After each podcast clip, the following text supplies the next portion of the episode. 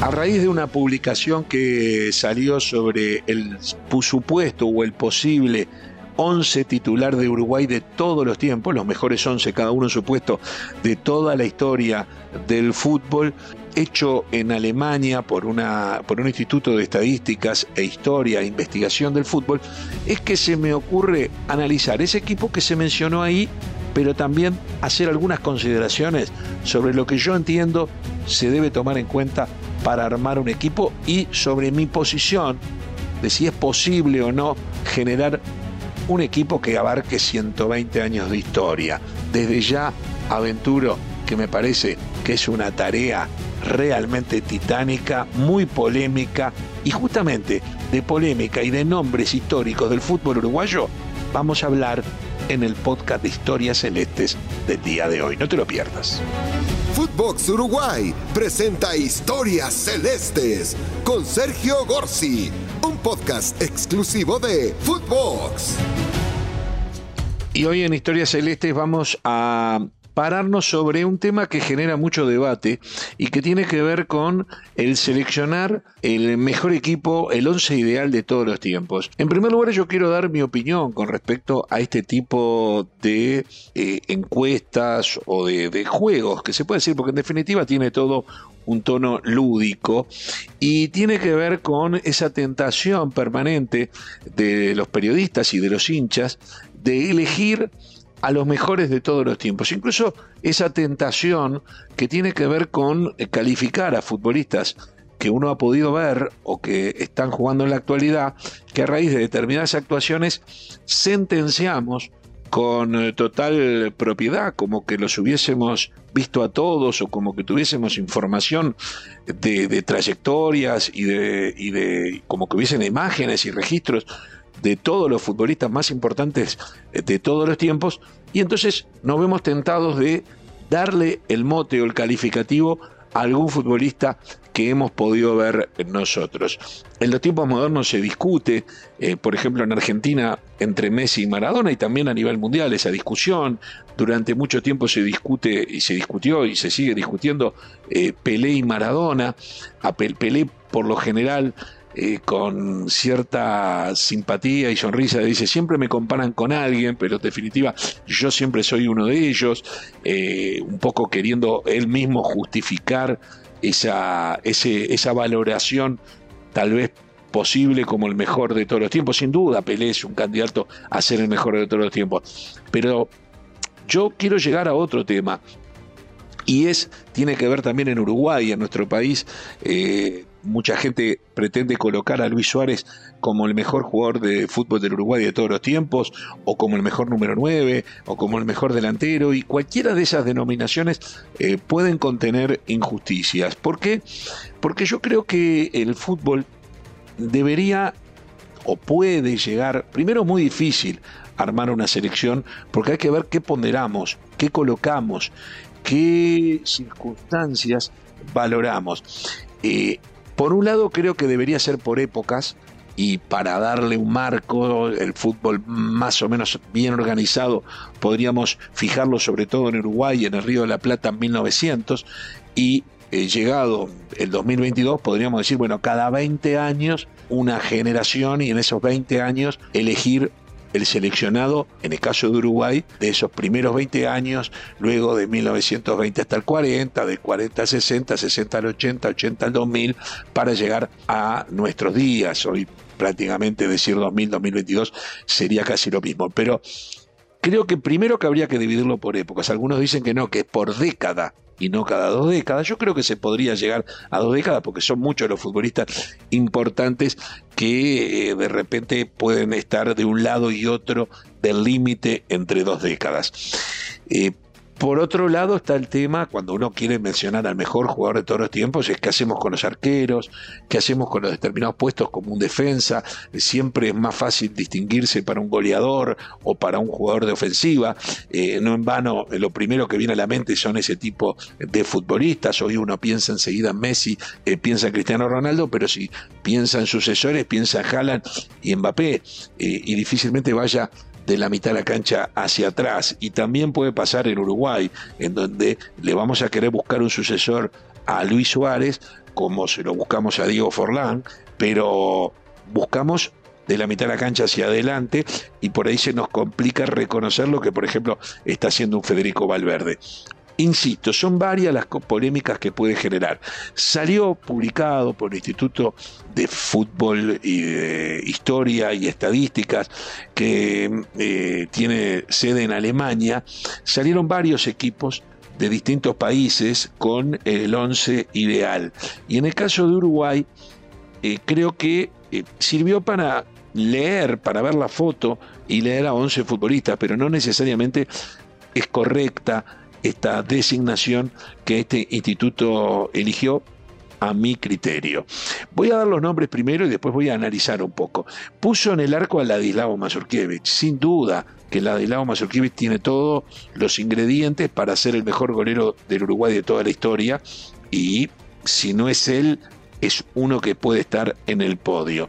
Después armó un equipo raro con tres defensas. El Uruguay no se ha caracterizado por tres defensas, pero evidentemente quisieron colocar a tres defensas que según ese instituto eh, tienen características para estar en el equipo. José Nasasi, el mariscal, sin duda, tiene las características para poder integrarlo. José Emilio Santamaría, que con sus jóvenes 93 años vive en Madrid, ganador de cinco Champions con Real Madrid y realmente una figura consular, eh, creo que es el único sobreviviente de aquella fantástica generación del fútbol uruguayo de los mundiales del 50 y 54, eh, y pone a Diego Godín. Yo a Diego Godín lo pondría sin duda si hacemos lo que dije recién, cada 20 años. Entonces, del siglo XXI, de lo que va del siglo XXI, no tengo dudas que Godín está. Tengo mi duda que pueda insertarse en una defensa, que en este caso la hacen de tres jugadores, insisto, apenas José Nasasi, José Emilio Santamaría y Diego Godín. Me voy al medio campo, arman un medio campo medio extraño, en donde ponen a Audurio Varela, que habría que ver, Audurio Varela por la influencia, por lo que fue, porque fue capitán en Maracaná, por la influencia que tenía sobre propios extraños, tiene por supuesto méritos para estar en una selección, pero habrá otros que habrán dicho, depende el gusto y el paladar, hay otros que me gustaron más.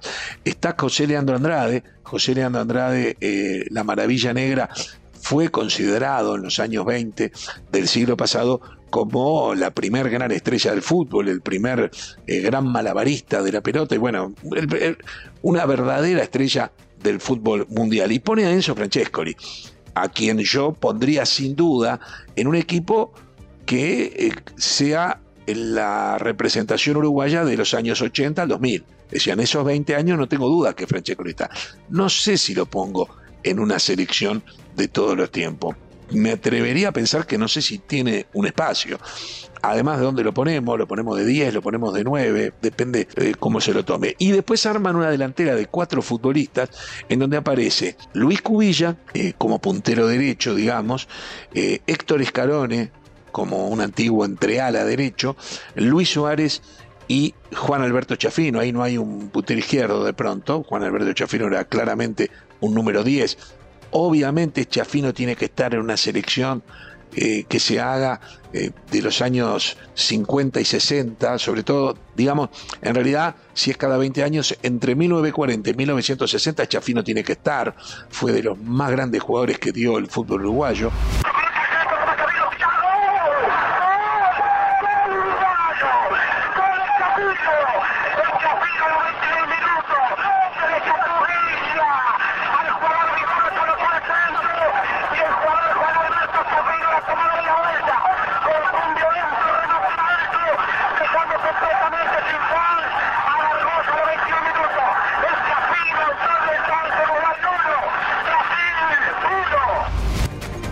Héctor Escarone, lo mismo, pero entre el año 20 y el 40, es decir, en la selección anterior que haría yo cada dos décadas, eh, llegó a ser el mejor jugador del mundo. Chafino llegó a pegar en el palo y a ser el mejor extranjero de todos los tiempos en Italia hasta la llegada de Maradona.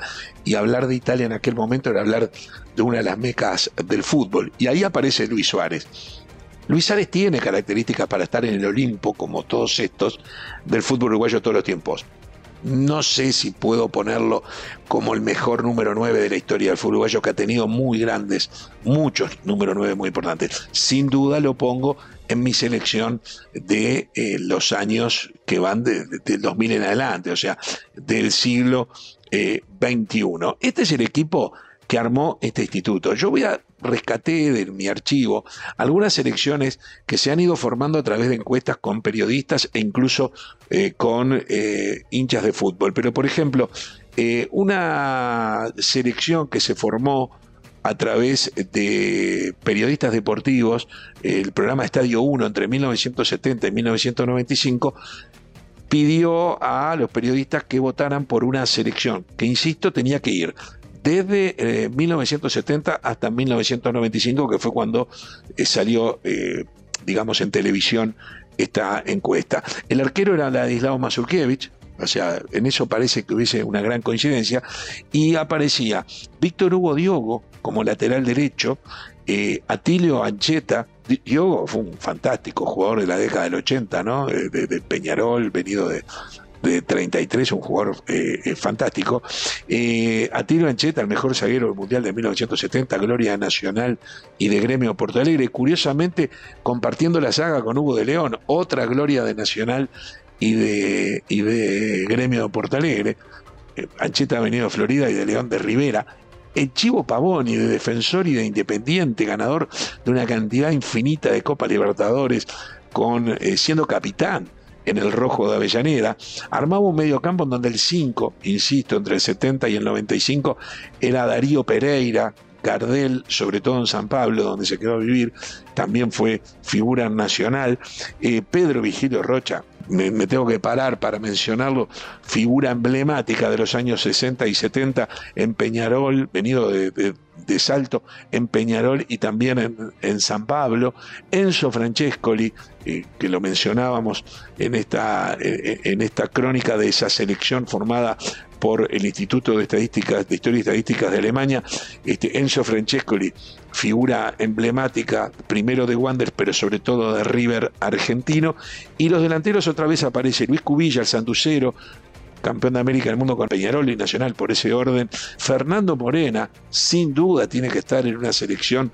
que abarque los años 60 y 70, es imposible no ponerlo, o 70 y 80. Y Cascarilla Morales, otro grande del fútbol que en este caso es entre 1970 y 1995. Cumplo con dar esta selección que fue hecha por, por muchos periodistas que votaron en aquella iniciativa que había tenido el programa Estadio 1 para que también sepamos de algunos nombres. Pero la colección 100 años de fútbol, una colección que se publicó en 1969 y 70, había solicitado a los especialistas que escribieron los fascículos que hiciesen la selección de todos los tiempos, que hiciesen una selección de todos los tiempos. Armaron tres equipos, uno titular, uno suplente y un suplente del suplente. En la titular volvía a estar la de Dinamo Mazurkiewicz con Nasasi y eh, Manuel Valera como zaguero. Manuel Valera era un zaguero de los años de la década del 10 del siglo pasado que jugó en los dos grandes.